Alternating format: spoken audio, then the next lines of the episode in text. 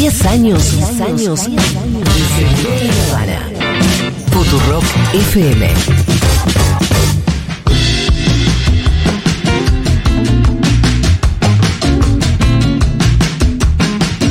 Bienvenido Alfredo Zayat.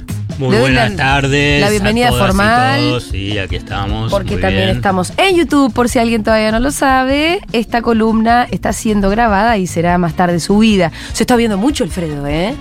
Qué lindo. Está creciendo. Sí. Y eso que hay que comerse 30, 40 minutos de la roca más pura hable- y que hable- economía. que hable yo. No, está muy bien. No, digo por vos, digo porque las Sí, temáticas. es re denso. Más, re más en. Es este tiempo. denso, la verdad. Más en de este tiempo que es todo un minuto, 30 segundos, un minuto, 30 segundos, un Claro, minuto. Que te claro. quedes 30 minutos viendo algo. Pero, y lo mismo digo de nuestra columna de con Iván los martes. Son 40 minutos de como mucha rosca, un poco eh, lejos de esto que decía Fede, ¿no? De que la política tendría que empezar a comunicar otra cosa. Bueno, no, nosotros nos encargamos de hacer como un análisis un poco más pormenorizado.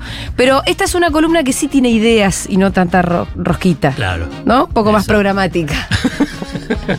Igual, bueno, vamos a hablar del Vamos. viaje de Massa a China que contuvo ambas cosas, ¿no? Claro, yo, yo lo de Massa y China es como es el disparador para eh, hablar cosas que a mí me interesen y creo que también puede interesar más allá de decir, bueno, fuiste y qué conseguiste, Massa, que es, qué es lo que consiguió fue tratar de ampliar el swap de China, o sea, el intercambio de monedas, que en lugar de poder utilizar 5 mil millones sean 8 mil millones de yuanes en dólares, ¿no? Para el intercambio comercial y no usar los dólares y usar los Claro. yuanes de tratar de seducir las inversiones en litio, en minería, en, en telecomunicaciones, en tema ferroviario y también el tema nuclear, aunque esto mucho nuclear no lo mencionan porque ahora va a venir la otra parte, Ajá. que es Estados Unidos, y después también que haya el desembolso para eh, seguir con la obra de la represa de Santa Cruz, ¿no? que no, no voy a referirme mucho porque me genera un poquito, no, no quiero contestar eh, párrafo a párrafo, pero es interesante la columna de Carlos Pagni, Ajá, ah, no la leí. Porque se refiere al viaje este Sí. de China, ¿no? Y entonces, eh, obviamente con una posición anti Anti-China. y anti-masa, ¿no? Que él, Sí. él tiene toda una posición, digamos, entonces cualquier cosa que haga es, eh, es humo. Y a la vez con China, obviamente que va en línea con el otro jugador que a mí me interesa, es el tema Estados Unidos. Porque tenemos que tratar, tratar, es difícil tratar de eludir precisamente de de quedar simplemente atado a decir, ah, bueno, vamos solo con Estados Unidos, vamos solo con China, porque en realidad Argentina es una pieza más de ese tablero de la geopolítica eh, mundial que tiene en disputa a estas dos potencias. Si vos pensás China hace 20 años, no estaba en la discusión, no está en esta discusión. Y en estos 20 años pasó a estar en la discusión. Sí.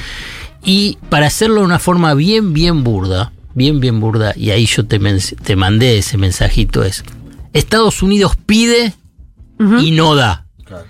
China da y pide. So- o sea, Esto es lo que no es que no pide China, por- pero da. Gratis Claro, nada. A esto, a eso voy. digamos, para, para poder entender que, en el sentido de que no es que todos están desesperados para decir, ah, la Argentina, digamos, se sienta cada, cada vez Biden o Xi Jinping y todo, y dice, che, ¿qué pasa con la Argentina? No, no, no estás en el centro de su interés. No somos, digamos, tenemos que evitar ser el ombligo, pensar que somos el ombligo del mundo.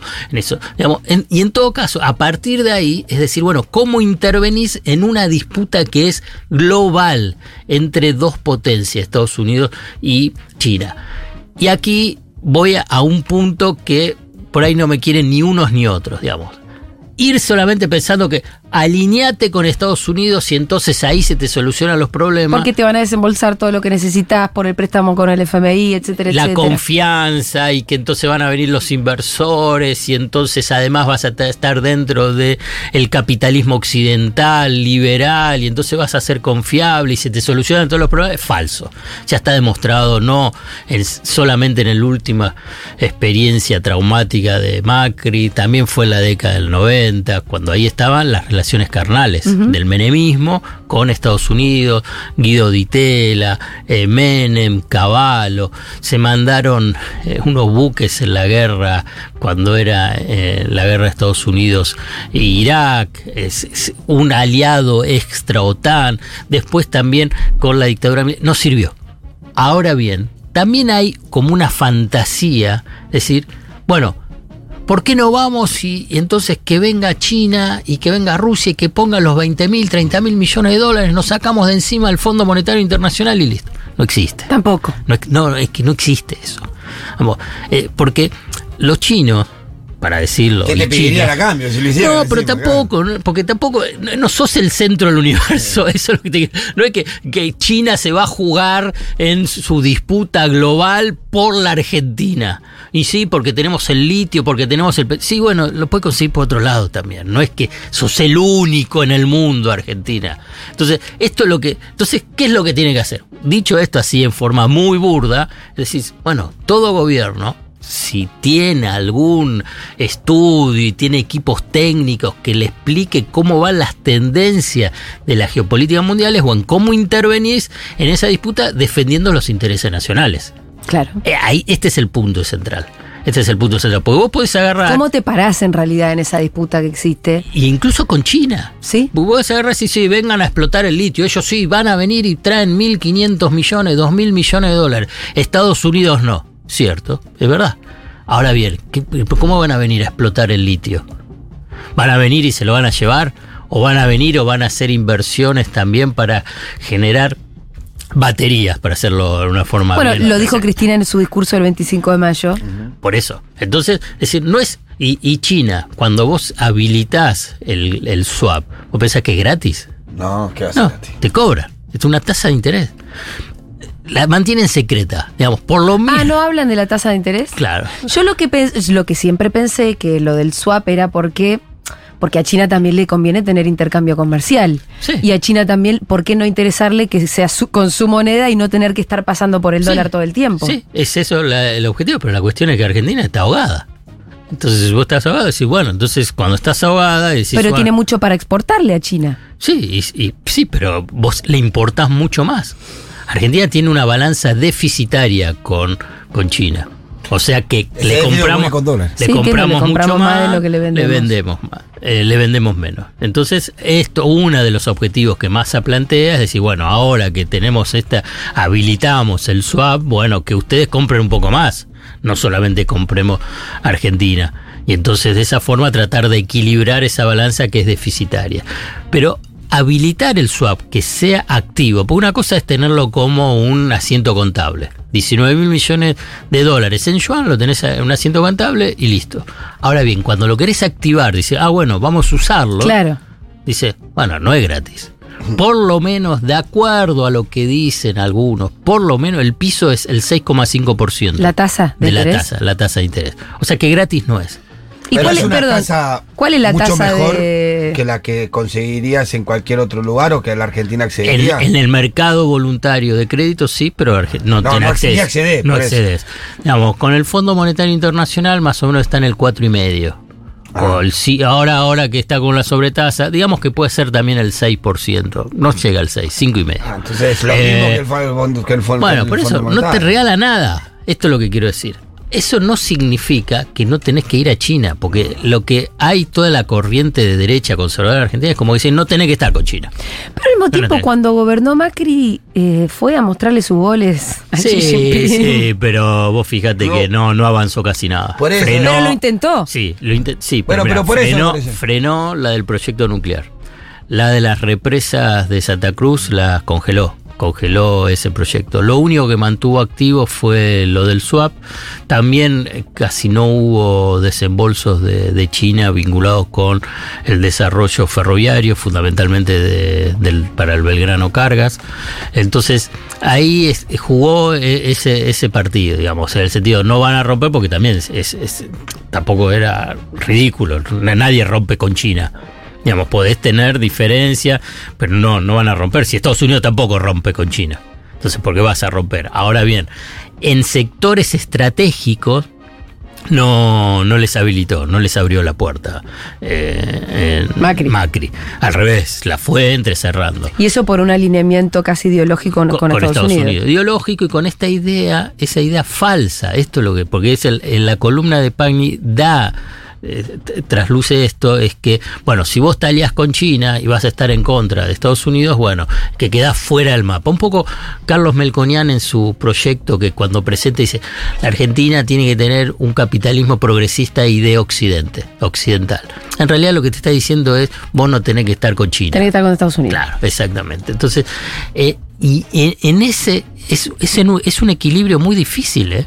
Yo lo que estoy planteando o para que pensemos y reflexionemos no es que es fácil, no es que decir, ah bueno, eh, quiero jugar en las, eh, con la- a las dos puntas, porque uno te va a decir fundamentalmente Estados Unidos, que es el área de influencia eh, en Latinoamérica y porque es el área dólar, es decir, no, no quiero que ingrese. Ahora, ¿hay viene- represalias en concreto?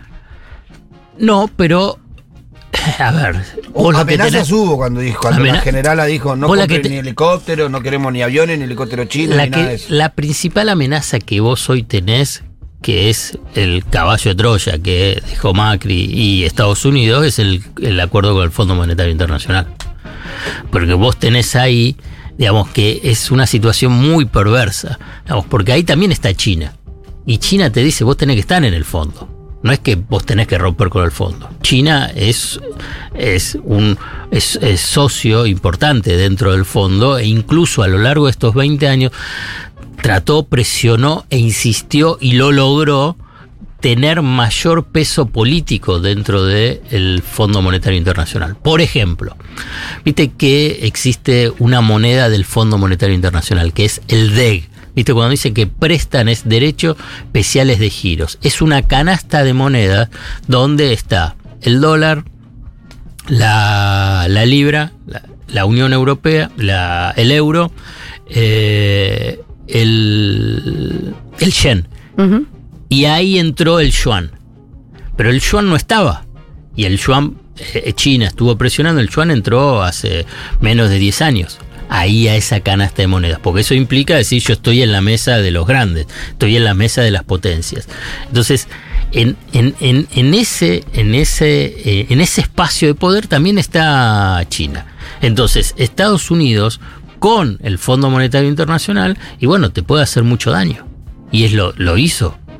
A diferencia de los otros momentos que hizo daño en el 89 y en el 2001, cuando se frenaron los desembolsos, en esta, en esta oportunidad lo que tenés es la posibilidad de conseguir estos financiamientos Irte por otros lados. Por- antes no tenías, antes no tenías. Digamos, yo, yo, si esta, esta misma situación la trasladás a la situación del 89, a la al 2001, 2002, e incluso hasta en el 2015, Si en el 89 hubiéramos tenido algunas, alguna relación con China, capaz se evitaba la hiper, ponele.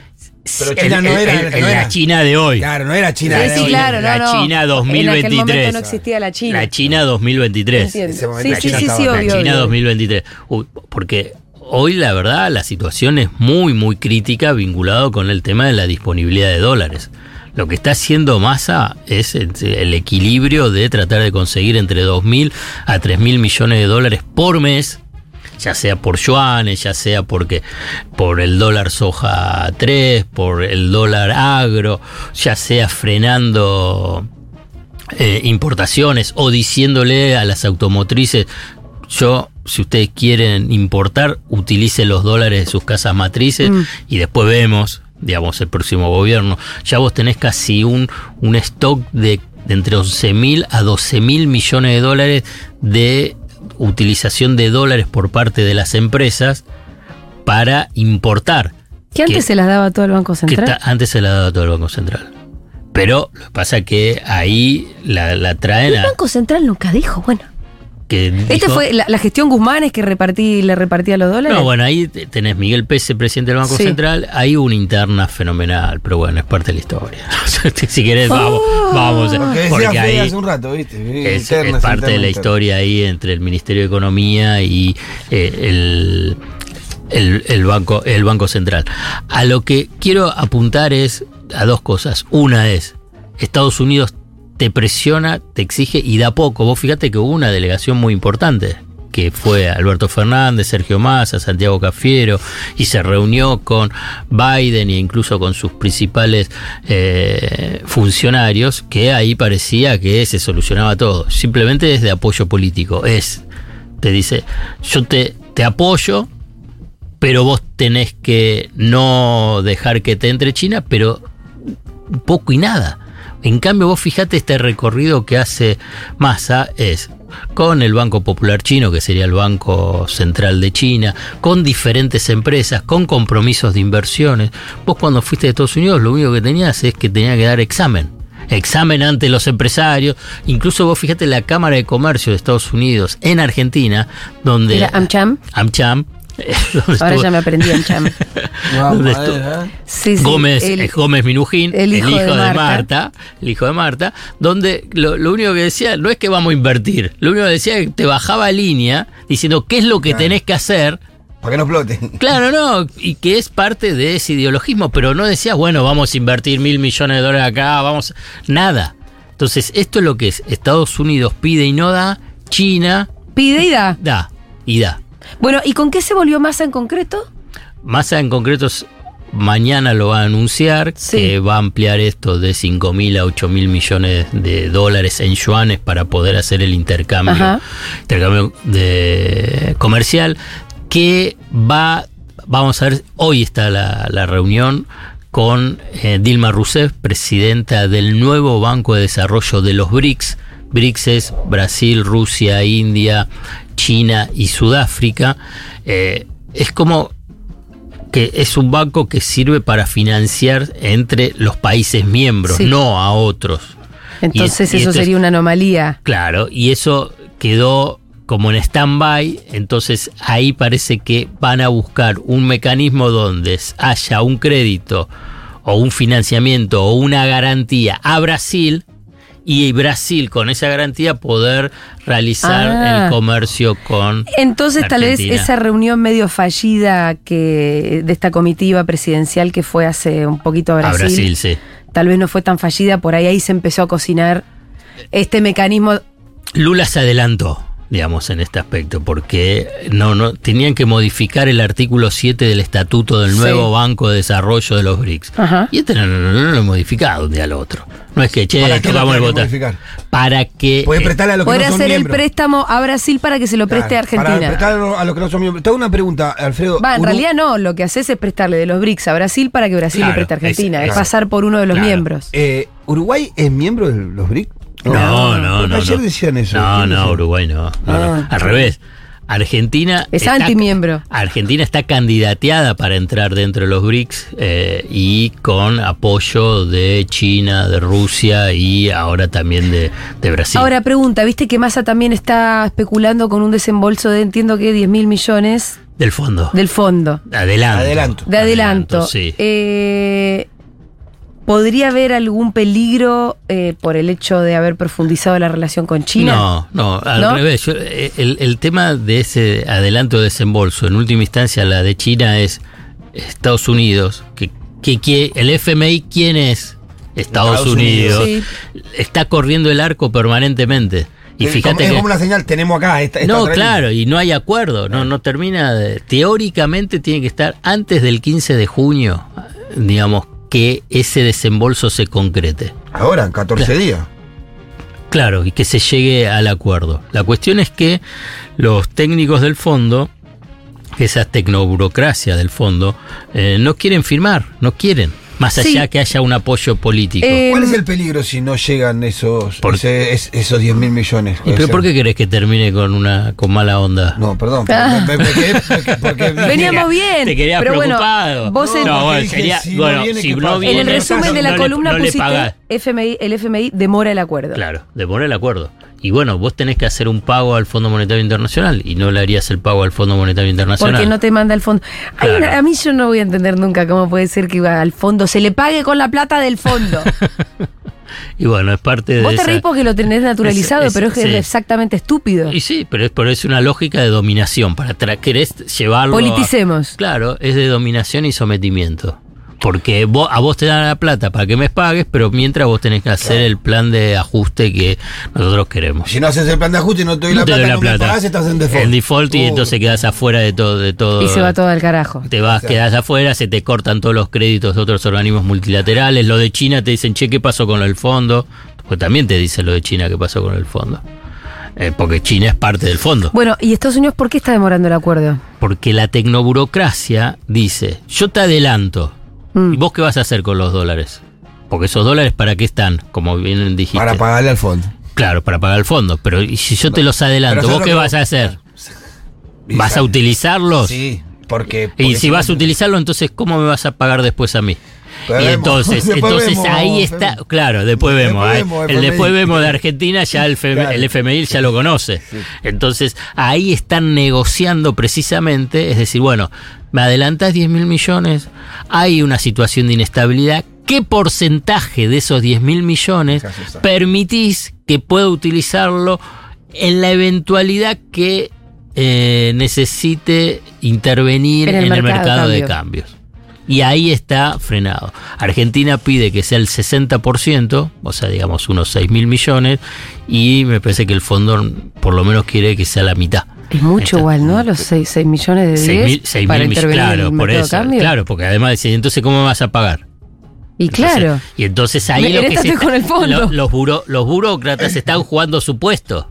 Se Sí. están jugando su puesto. Eso ¿Por es lo que pasa. firmaste esto? La- Todos, todos, todos los que firmaron acuerdo con Argentina Volaron. Volaron. Volaron. Porque fue un papelón. Volaron. Pobre de, todos, de qué todos. eh. Eh, respecto de esto de pagarle al FMI con los desembolsos del FMI, mi hermana me dice, es como pagar American Express con Visa. Pero no, le diría yo, es, paga- es como pagar American Express con, Con American, Express. Es claro, peor. Claro, claro, claro. American Express te presta para que le pagues la Ah, cuenta de- de Amex. Qué Eh, pobre que somos. No, quedamos, para cerrarlo, no, pero es- yo creo que es para tratar de entender dos aspectos. Uno Sí. es la tragedia de tener al Fondo Monetario Internacional sí, y después es qué habilidad va a tener, ya no importa ya este gobierno, si querés el próximo gobierno, para poder intervenir en estas relaciones internacionales que son otras, es otro mundo. Es otro mundo que no es el mundo del 2000 ni de 1989. Hay gente que se ha quedado muy Claro. vintage en cuanto Exacto. a su forma de Exacto. pensar también, Sí, porque eso. digo, eh, ponele que vos sos un fan de Estados Unidos, Sí. porque lo tenés en el corazoncito. Igual ya no, no es el mundo Por eso. Es Unipolar. otro. Por eso, unipolar es otro. de los 90. Es otro. Entonces ahí es donde, ahí está la, la habilidad, la inteligencia y la determinación, si querés, por ahí puede sonar viejo, pero de nacionalismo, Eh, digamos, de más, soberanía. El digamos. Massa que iba cada rato a la embajada de Estados Unidos, como bien supimos a través de los Argen Leaks. Es un Massa que no se hubiese imaginado nunca un viaje a China. No, y además, vos lo Pero ves, es un pragmático. Bueno, y en todo caso es parte de la política. Y es él en sus circunstancias también. Sí, eso, exacto. Alfredo Zayat pasó por Segurola de Habana y nos volveremos a encontrar el jueves que viene. Así es. Gracias, Cuchu.